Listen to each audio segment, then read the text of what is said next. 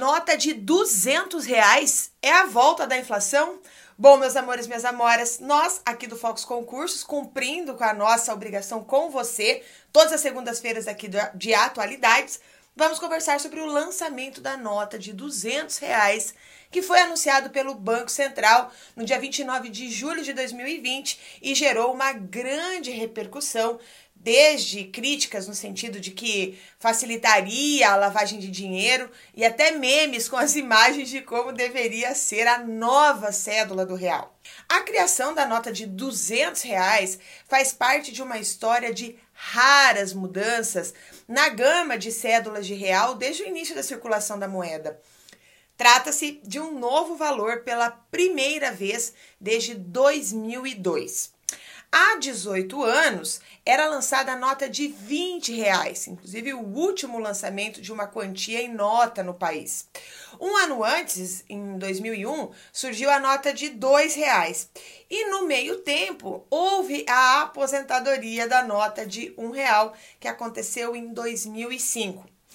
Em comum, os lançamentos de cédulas têm o mesmo objetivo que é diminuir as transações feitas com dinheiro vivo, economizando com a impressão de papel moeda. No caso, para o lançamento das notas de R$ 2,00 e R$ 20,00, o Banco Central havia realizado um estudo que indicava uma redução de mais de 30% no uso, é, no uso de cédulas com os novos valores. Então, você vai pensar assim, tá, mas qual que é a lógica, Carla? A lógica é simples, tá? Sem a nota de 20 reais, eram necessárias quatro notas de 10 para alcançar aí os 40 reais. Então, eles queriam diminuir o uso de papel moeda efetivamente. Então, no caso, a nota de 200 reais aparece num contexto parecido. Agora, em julho de 2020, o governo teve um gasto extra de 437 milhões de reais para impressão de cédulas, com o objetivo de imprimir aí 100 bilhões adicionais em dinheiro de papel. Agora, por que, que houve um alarde tão grande depois do anúncio? O que, que aconteceu, né? Então, segundo o economista Fábio Terra, que é professor de economia da Universidade Federal do ABC, ele diz que parte da explicação está na surpresa, porque não havia notícias de que o Banco Central estava para lançar uma nova nota. Eu não ouvi, não sei se você ouviu, mas ninguém sabia. E a outra parte, ele diz que é explicada pelo efeito psicológico, né? Porque uma nota de 200 reais é, pode surgir um efeito psicológico em um país como o Brasil que viveu um grande período de alta inflação. Né? Então, desde meados dos anos 80 até 1994, quando foi que o Plano Real surgiu, é, nós conseguimos finalmente é, controlar o processo inflacionário e estabilizar a moeda. Mas antes disso era uma loucura.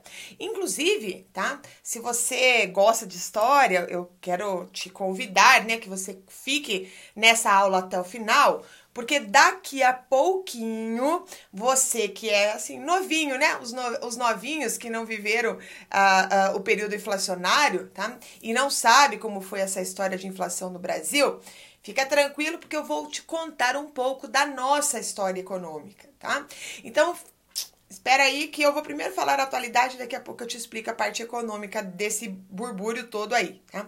Bom, assim, quando eu, vou te, quando eu te contar a história, você vai entender o motivo por que, que a galera ficou com tanto medo da nota de 200 reais representar a volta da inflação. Mas sim, tá? A nota com muito, com, com valor assim muito alto, pode trazer para a memória coletiva o susto de que o dinheiro está perdendo valor. Para a política monetária, a expectativa é importante, mas os economistas apontam que o Brasil está bem longe de voltar a ver uma inflação alta. Tá? Na verdade, muito pelo contrário. Com a economia em retração, a expectativa é que a inflação fique abaixo dos 2% nesse ano. Falaram até, inclusive, em deflação. Bom, os economistas do mercado financeiro esperam que a inflação medida pelo índice de preços ao consumidor amplo, que é o IPCA, se você ouvir esse, esse, essa sigla aí né, na, na internet, eles sugerem que fique aí em 1,67% este ano, segundo, o, segundo o Boletim Focus do Banco Central. Não, gente, tá? Não fomos nós que lançamos o boletim, não, tá? Foi o Banco Central mesmo, apesar da gente usar o mesmo nome. Mas a, a previsão para o Produto Interno Bruto, o PIB, é de uma retração de 5,77% nesse ano, agora em 2020. Tá? Então será a primeira vez em 18 anos que o real, como eu disse, ganhará uma cédula de novo valor. E, portanto, agora resumindo aqui para você, essa nota se juntará aos seis valores de cédulas que hoje nós temos em circulação que é o de dois reais, cinco reais, dez reais, vinte reais, cinquenta reais e a nota de cem reais. E está exatamente nos efeitos é, de um momento que a gente está vivendo agora, atual no caso, né, que é da pandemia, a explicação do Banco Central sobre por que lançar essa nova cédula, que começará a circular agora, no, final de, no fim de agosto, com a imagem do lobo guará. Tá? Então, os detalhes da imagem da cédula, que está em fase final de testes, ainda não foram revelados certo? Bom, mas o Banco Central diz que a decisão aprovada pelo Conselho Monetário Nacional, CMN, foi tomada justamente para atender ao aumento da demanda por dinheiro em espécie, tá? Que se verificou agora durante a pandemia da Covid-19. Porque com o pagamento do, do auxílio emergencial, que inclusive nós temos uma aula sobre o auxílio emergencial aqui no Fox, se você ainda não assistiu, procura lá o vídeo que tá bem legal, tá? Mas para receber esse, esse valor que foi estimado com mais de 160 bilhões de reais, considerado as, é, considerando aí as cinco parcelas aprovadas, boa parte dos beneficiários, sobretudo os de menor renda, preferiu sacar o benefício em espécie. Então, apenas, segundo os números da Caixa Econômica Federal, mais de 20 milhões de saques foram feitos até a quarta-feira passada antes desse vídeo. Tá? Então, em março, a quantidade de dinheiro vivo com a população era de aproximadamente 216 bilhões de reais, segundo o Banco Central. Ou seja, a partir desse momento, esse montante começou a subir rapidamente e hoje está em 277 bilhões de reais. E um dos motivos para o aumento da demanda das cédulas é o que o Banco Central chama, anota aí que isso pode aparecer na sua prova de atualidades, tá? Enteis, entesouramento, tá? O que, é o entesouramento? É quando o dinheiro é guardado em casa, tá? E não foi só o Banco Central, tá? aqui do Brasil, que notou isso, mas bancos centrais de outros países também observaram o entesouramento desde que a pandemia começou. Veja, isso não é um fenômeno é, típico, então, do nosso país. Por quê? Porque em momentos de incerteza, as pessoas elas tendem a fazer saques e acumular as reservas. O dinheiro, em tempos de incerteza, como é o que a gente vive hoje, é sinal de segurança, é sinal de estabilidade. Tá? Então, agora, a previsão do Banco Central é de que ao longo do ano entre em circulação 450 milhões de unidades da nova cédula. E o governo disse que a medida não tem impacto, anota aí, tá? Não tem impacto na base monetária do país. Isso significa, tá? Numa explicação simples, que não será um dinheiro a mais circulando, certo? Não, nós não temos dinheiro a mais circulando. É como, é como se em vez de colocar duas notas de 100 reais em circulação, o Banco Central substituísse por uma de 200, tá? Então é isso que aconteceu. Uma outra coisa que eles colocaram em questão é a dificuldade com o troco, tá? Porque avaliando com o olhar do Banco Central, a medida facilita a logística de distribuição de notas, né? Isso vai fazer, inclusive, com que menos notas precisem ser carregadas, visto que a distribuição de moeda em um país tão grande quanto o Brasil é sempre um desafio. Essas proporções aqui são gigantescas, né? Então, claro que em, momento, em um momento é, de crise, muita gente decide guardar o dinheiro vivo, como eu disse, né? E isso é ainda mais forte para quem tem dívidas. Ter o dinheiro na mão é uma certeza de que ele não será tomado pelo banco, que é outro trauma que o brasileiro tem. Tá? Inclusive, uma pergunta: você está guardando dinheiro debaixo do colchão? Hum? Porque um ponto negativo, é, a gente tem essa, essa, essa prática, mas tem um ponto negativo da nova cédula, que é o troco que ela vai exigir. Porque para quem recebe o auxílio emergencial, em vez de sacar, por exemplo, seis notas de 100 reais, o saque será de com três notas de 200 reais. E as pessoas que pegarem a nota de 200 reais vão fazer transações de baixo valor, o que vai exigir um grande volume de notas menores para o troco. Então, um dos primeiros é, questionamentos que surgiram aí enquanto o Banco Central fazia o anúncio na verdade, foi, muita, foi muito barulho que aconteceu, mas enquanto o Banco Central fazia o anúncio, eles falavam sobre isso, mas isso não vai contra um movimento mundial, por exemplo, de ampliar a quantidade de transações por meio digital, porque hoje em dia o objetivo é fazer com que as pessoas não fiquem pegando em cédulas, né? E que não precisem imprimir mais cédulas. O uso é o cartão de crédito, ou menos ainda a, a tela do celular, né? Então, embora muitos países a circulação de cédulas realmente esteja diminuindo, muitos estabelecimentos nem aceitam dinheiro vivo, sabia? Então, o Banco Central bateu na tecla de que no Brasil o pagamento em espécie ainda é o meio mais frequente. Em uma pesquisa que foi feita em 2018, 60% dos entrevistados responderam que o dinheiro era a forma de pagamento que eles mais utilizavam. E você, como que você paga suas contas? Você paga no cartão ou no dinheiro? Cartão de débito ou de crédito? Tá? Conta aí pra gente, escreve nos comentários logo aqui abaixo e explica o motivo disso.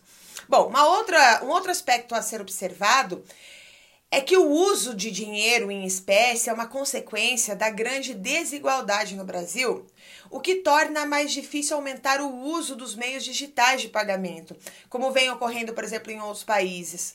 Então, por exemplo, é, na Europa, né, a, a, a, a União Europeia que a gente chama da zona do euro, tá? Tinha uma nota de 500 euros, por exemplo, que era uma das cédulas de maior valor no mundo. Inclusive, ela deixou de ser produzida.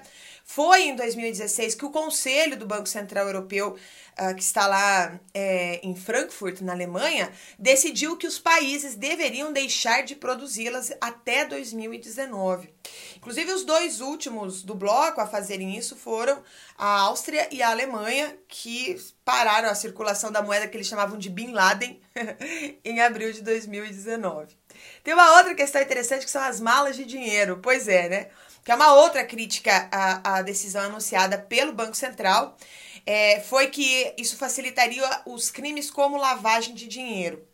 O Banco Central respondeu dizendo que o Brasil tem um arcabouço contra a lavagem de dinheiro extremamente elevado e que isso não depende do valor das cédulas. Né? Mas a gente está acostumado com notícia aí de galera indo para o exterior, político, empresário, né? Indo para o exterior com malas de dinheiro. Né? Mas é claro, né? De novo, quando a gente fala nessas malas, é a gente está falando de uma crítica irônica, né? Porque a pessoa que faz, por exemplo, o ilegal, né, ele vai tentar lavar dinheiro de todas as formas. Então serão necessários, sim, menos malas para carregar o mesmo dinheiro agora, né, pelo múltiplo valor, mas isso, mas não é a nota, né, que induz o crime. Beleza? E dentro de tudo isso, a internet não perdoou. Tá? Diferentemente daqueles que temiam a, a hiperinflação, algumas das brincadeiras foram no sentido de, de se questionar se teriam acesso a uma nota tão alta quanto de 200 reais. Né? É, eu, eu via lá os memes assim: ah, eu não consigo pegar uma nota de 100 reais, quem dirá uma de 200 reais na minha carteira? Né? E outros faziam referência ao visual da nova cédula, porque a sugestão do animal era o doguinho amarelo. Lembra dele? Então, o doguinho amarelo. E a justificativa era que nada representa mais o Brasil do que esse doguinho amarelo, né? Então, assim, ele representaria melhor o Brasil do que o lobo guará. Você concorda com isso? Bom, o Banco Central explicou a escolha do lobo-guará com base em uma pesquisa que foi feita em 2001 para a escolha de animais para as novas cédulas. Então já faz aí, né, quando eles estavam escolhendo as, as, as cédulas anteriores que eu falei. Então os dois mais votados foram a tartaruga a marinha e o mico-leão dourado, que foram inclusive utilizados respectivamente nas cédulas de R$ reais e de R$ reais. E o terceiro ficou o lobo-guará. E esse lobo-guará já apareceu, inclusive, em moeda brasileira. Tá? Não é a primeira vez. Porque entre dezembro de 1993 e setembro de 1994, o lobo-guará estampava moeda de 100 cruzeiros reais. Sim, já existiu. 100 cruzeiros reais, tá? Só que, tá? Só que você que fugiu das aulas de geografia, tá? Deixa eu te contar uma coisa. Tornar-se o símbolo da cédula mais valiosa do Brasil contrasta com a realidade do lobo-guará. Porque o animal que estampará a nota de 200 reais tem passado por uma fase de pouca valorização, tá? Porque ele perdeu parte da sua população nas últimas décadas e, inclusive, tem sido alvo de const, é, alvo constante aí de produtores rurais e viu o seu território ser tomado pelo agronegócio. Tá? Então, o maior canídeo silvestre da América do Sul vive em risco constante. Então, um dos principais símbolos do cerrado, que é um dos biomas do Brasil, tá? o lobo-guará foi duramente afetado pela constante expansão do agronegócio no bioma. E ele foi classificado, inclusive, é, pelo nosso Ministério de Meio Ambiente como uma espécie vulnerável tá? Em uma lista de animais ameaçados de extinção. Então, o lobo-guará é considerado, tá? Um é, inimigo, né? Inclusive por muitos proprietários de áreas rurais. Então, com frequência, esse animal é morto a tiros, o que o próprio Ministério do Meio Ambiente confirma e coloca em suas páginas, em seus estudos. E o outro risco está nas rodovias, porque há diversos registros de canídeos que morreram atropelados. Bom, e agora que eu já te contei essa parte da atualidade, vamos entender o motivo dos brasileiros serem tão receosos com a inflação. Então, vem comigo aqui. Porque é comum nós ouvirmos ou lermos diariamente nos jornais e nos telejornais a palavra inflação. Mas afinal de contas, o que de fato ela significa? Então, agora preste atenção, porque eu vou te contar um pouco sobre o conceito de inflação e a sua história aqui no Brasil. E a primeira coisa, a primeira coisa, eu quero te perguntar: você sabe exatamente o que é inflação? Bom, porque no campo da economia, é, em uma definição bem técnica, a gente pode dizer que a inflação é o aumento generalizado do preço médio e do produto, de produtos e serviços em um determinado intervalo de tempo. Fica meio geral demais isso, né? Então, em palavras mais simples, é, eu explicaria para você que a gente pode dizer que a inflação significa a alteração, ou seja, o aumento no valor de um determinado bem ou de um determinado serviço dentro de um curto ou médio prazo. Se você ainda não entendeu, eu vou te dar um exemplo. Olha, veja, um consumidor vai até o mercado e compra um quilo de carne, pagando aí 15 reais, esse um quilo. Após 13 dias, esse mesmo cliente volta a esse supermercado e leva um susto, né? Por quê? Porque ele nota que o valor da mesma carne, de um quilo, estava sendo vendida a 27 reais. Ou seja, significa que houve um aumento de 55% em apenas alguns dias. Então, na prática, isso é denominado de inflação. Os motivos que causam esses aumentos são diversos e é o que eu vou te explicar agora, tá? Então, Carla, quais são as causas da inflação? Se eu tiver que escrever alguma coisa sobre isso, né, ou assinalar alguma questão objetiva. Então, depois que de conhecermos a definição, é, é possível você entender os principais motivos que contribuem para o surgimento da inflação. E o primeiro motivo é a lei da oferta e da demanda. Você já deve ter ouvido isso lá com Adam Smith. Tá? Então, quando os consumidores estão dispostos a, gastarem mais e têm recursos para fazerem isso, é natural que aconteça o quê? Que os preços subam. Seguindo assim a lei da oferta e da demanda, tá? Se a demanda for maior que a oferta, logo os preços vão subir. O segundo motivo é a diminuição da oferta. Se por algum motivo tá, a oferta é reduzida, os preços também caem, tá? Visto que as quantidades ofertadas de tais produtos são insuficientes para atender a demanda. E também ela, essa mesma lógica segue a lei da oferta e da demanda. O terceiro motivo são os fatores naturais. Tá? Fatores naturais podem é, causar inflação, como por exemplo a seca, né, de chuva em, em determinada área de produção de alimentos.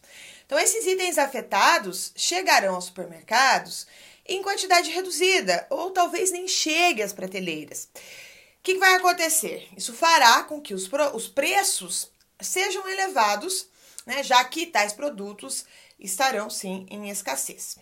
E o quarto motivo, e último motivo, é a emissão de moeda. Tá? Se o governo emite uma quantidade excessiva de moedas, isso também influencia o aumento dos preços, pois isso acaba incentivando é, desordenadamente o aumento do consumo. Então, é, isso gera tudo a inflação. Mas você deve estar perguntando aí, Carla, qual que é o impacto na vida das pessoas de tudo isso? Então, agora que a gente entendeu a definição e as principais causas da inflação, você deve estar se perguntando, eu entendo isso, Carla, mas como que isso afeta o meu bolso? Então, resumidamente, a inflação faz com que o dinheiro perca valor, tá? Já que ele não acompanha o, o, os aumentos dos preços. Caso a inflação seja muito alta, né, quando a gente chama de hiperinflação, as pessoas tendem a ter dificuldades em acompanhar o que pode ser considerado barato ou caro, tá? pois os preços eles podem subir durante vários dias seguidos, ou seja, a moeda vai perdendo seu valor muito rapidamente. E eu lembro muito disso porque eu sou dos anos 80, nasci nos anos 80 e quando eu era criança eu vivia toda essa situação de inflação com os meus pais. Mas você que não, que não viveu isso, eu vou te dar um exemplo. Um cidadão vai à feira e ele compra uma dúzia de bananas por 18 reais. No dia seguinte, notícias mostram que fortes chuvas atrapalharam o processo de colheita de bananas. Tá?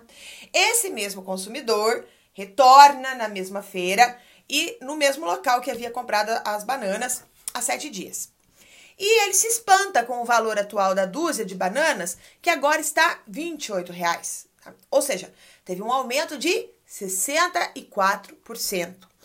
Com as fortes chuvas, né, destruíram, como as fortes chuvas destruíram as plantações de bananas, o que, que os feirantes ah, o que aconteceu com os feirantes? Eles tiveram problemas em abastecer as suas barracas com esse produto, pois aquele produto se tornou, naquele momento, escasso e, consequentemente, muito mais caro. Tá, tá Carla, entendi. Então, existem meios para combater a inflação? Sim. Tá? Existem meios para combater a inflação. O governo federal ele não consegue controlar a inflação como a gente controla, por exemplo, os canais de televisão é, por meio aí do controle remoto. Tá? Porém, existem algumas medidas que podem ser tomadas para influenciar esse controle. Então, vou te falar algumas delas. A primeira delas é a taxa Selic. Inclusive, essa taxa Selic você tem que ficar acompanhando, você tem que entender, porque você vai ouvir muito falar dela nos próximos meses. Né? Sempre quando você acompanha a economia, na verdade, você acaba ouvindo falar sobre a taxa Selic. Então, essa taxa é determinada pelo Banco Central. Tá? Então, ela funciona como uma ferramenta para tentar controlar a inflação. Como assim, Carla? Quando o Banco Central decide aumentar essa taxa, o dinheiro se torna mais caro. É, tá? E isso vai fazer o quê? Dificulta o acesso a ele, pois, os, pois aumentam os juros de empréstimos, de cheque especial ou de cartão de crédito. Se ficou complexo, tá? Em palavras simples, o governo está dizendo assim para você: "Ei, fulano, ei Carla, não é hora de tomar decisões e nem o melhor momento para ficar comprando coisas caras." Tá? Não é o momento de você trocar de carro, comprar uma casa nova, não é esse momento agora, tá?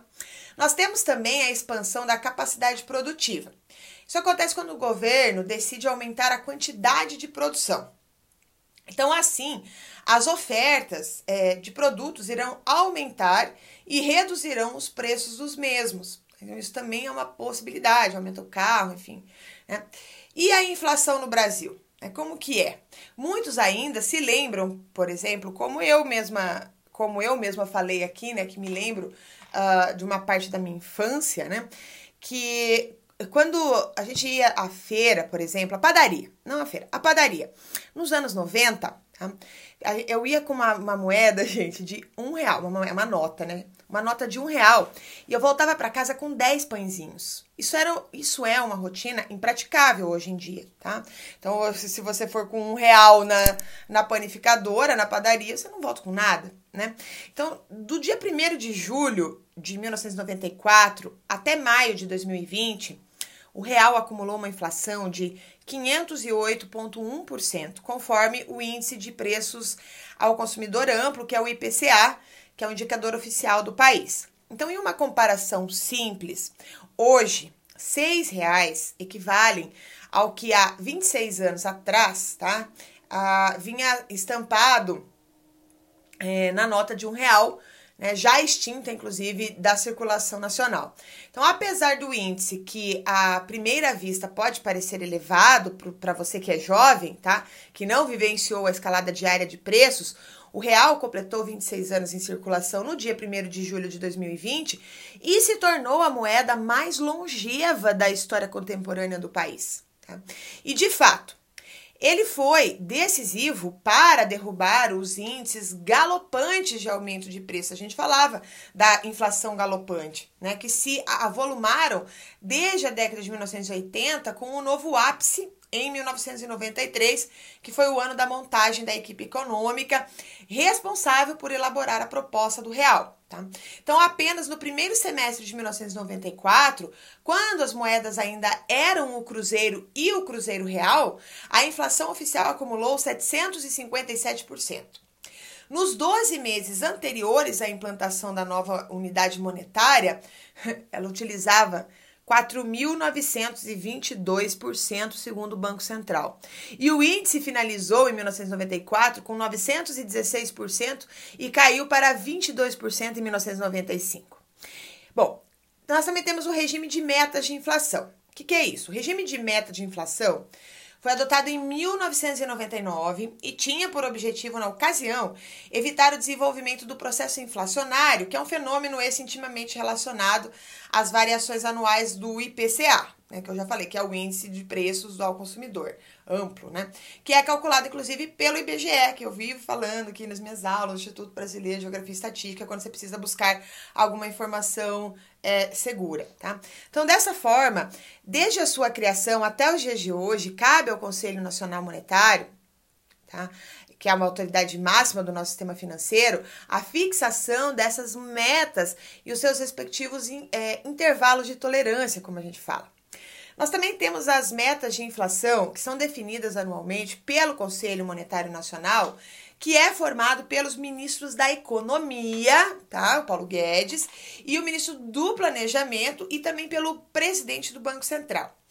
Então eles sentam e definem essas metas. E essas metas, elas são fundamentos econômicos do governo e é um compromisso inclusive firmado em 1999, justamente para passar a garantia de que a inflação não vai fugir do controle e que tudo será feito para que isso aconteça. Tá? Então, isso passa mais segurança para a sociedade e para os investidores. Carla, mas quais são os principais índices de inflação do Brasil? Então, para medir a inflação e checar se o país está dentro da meta de inflação, existem alguns índices de preços que hoje são medidos por instituições Algumas certamente você conhece, já ouviu falar, que é a Fundação Getúlio Vargas, né? Como também ali a, a Universidade de São Paulo. Mas calma, fica tranquilo que eu vou te explicar aí os principais índices utilizados hoje.